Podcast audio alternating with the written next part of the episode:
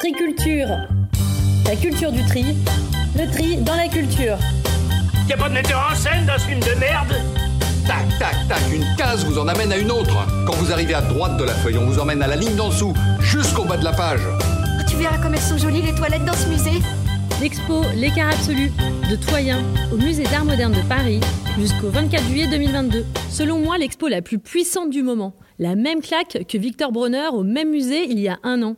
Alors Toyen, Victor Bronner, vous allez me dire qu'Ezako, méga pointu, j'ai pas les épaules. Il va mais j'ai peur Et c'est effectivement de l'art qui reste assez confidentiel, car peu connu du grand public. Ils sont tous les deux artistes originaires des pays de l'Est du début 1900. Donc a priori le brief peut faire un peu peur. L'âme slave mélancolique, le manteau gris, le cheveu raide, oui, mais ils appartiennent au courant surréaliste. Ce mouvement fantaisiste qui naît dans les années 20, qui casse les règles et les codes. On sort du figuratif, on rentre dans le narratif. Et là, tout peut raconter une histoire. Un urinoir, des cubes, une pipe. On est au cœur d'une révolution artistique complètement grisante. On arrête de montrer ce qui est, mais ce qui pourrait être. On cherche le sens des œuvres un peu comme dans un jeu de piste. Pour la petite histoire, ce qui a initié ce courant, c'est le dadaïsme. Créé par une bande de joyeux lurons anarchistes, menée par Tristan Tzara, il prône l'absurde, tant et si bien que même le nom de Dada a été trouvé en pointant un mot au hasard dans le dictionnaire. Pour revenir à Toyen, elle est née Marie Serminova, à Prague en 1902. Elle s'est rebaptisée Toyen pour le diminutif du mot citoyen. Donc on saisit rapidement que c'est une artiste engagée, avec un rapport viscéral à la liberté et à la rupture des codes. Il faut essayer de ressentir les choses soi-même et pas écouter l'État ou l'Église ou les allocations familiales. Bon, attention, pas engagée au sens pénible du terme, hein, car l'aspect artistique prime toujours autant que le propos. En contre-exemple, prenez par exemple l'artiste Anita Molinero, l'expo qui est juste à côté, au même moment, au même musée. Son œuvre a une esthétique, à mes yeux, extrêmement agressive, car le manifeste et la colère de l'artiste prennent le dessus sur l'esthétique. Alors moi je prends les ciseaux, je prends les ciseaux et j'ai...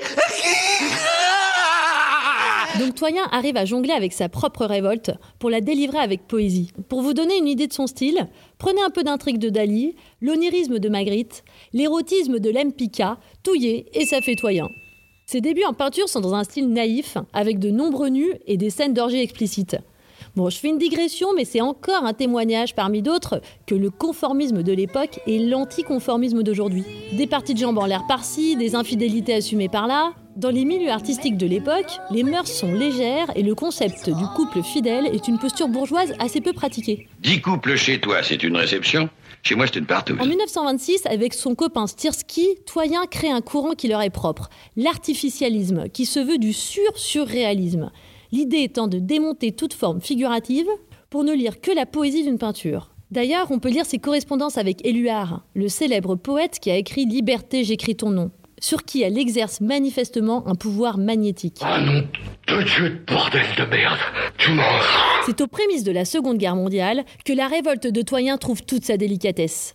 Avec onirisme et poésie, elle dénonce les bourreaux comme les victimes de la guerre, de ces technocrates qui ramassent les honneurs à la jeunesse sacrifiée.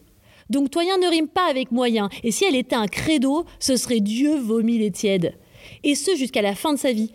Parce que souvent, en avançant dans la vie d'un artiste, on peut constater qu'ils perdent un peu de leur verve et de leur créativité vers un certain âge.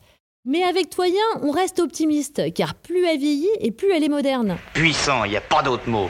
Et j'ai pas peur de me mouiller. Pire encore, c'est une artiste qui trouve encore plus de puissance dans son futur, car sur ses toiles des années 50 et 60, des pigments de couleur ne se révèlent qu'en prenant la toile en photo. Totalement intrigante dans le fond et dans sa forme, vous remarquerez que les clichés révèlent des formes qui sont à l'œil nu, imprécises et évanescentes. De la singularité de ses dessins à l'encre de Chine, à la modernité quasi précurseur de ses collages, comme l'exprime très bien Annie Lebrun, qui a travaillé avec l'artiste de son vivant et co-commissaire de l'expo, elle dit, je cite, L'œuvre de Toyen nous fait prendre conscience de la misère des images qui nous sont imposées. Vous pouvez retrouver l'entièreté de l'interview sur numéro.com. Bref, Toyen est une artiste intemporelle, du passé, du présent et du futur. Vive Toyen et que Toyen vive. C'est drôlement chouette Si vous voulez que ça continue, eh ben, n'hésitez pas à relayer, à aimer, à vous abonner. Et en attendant, restez très culturieux.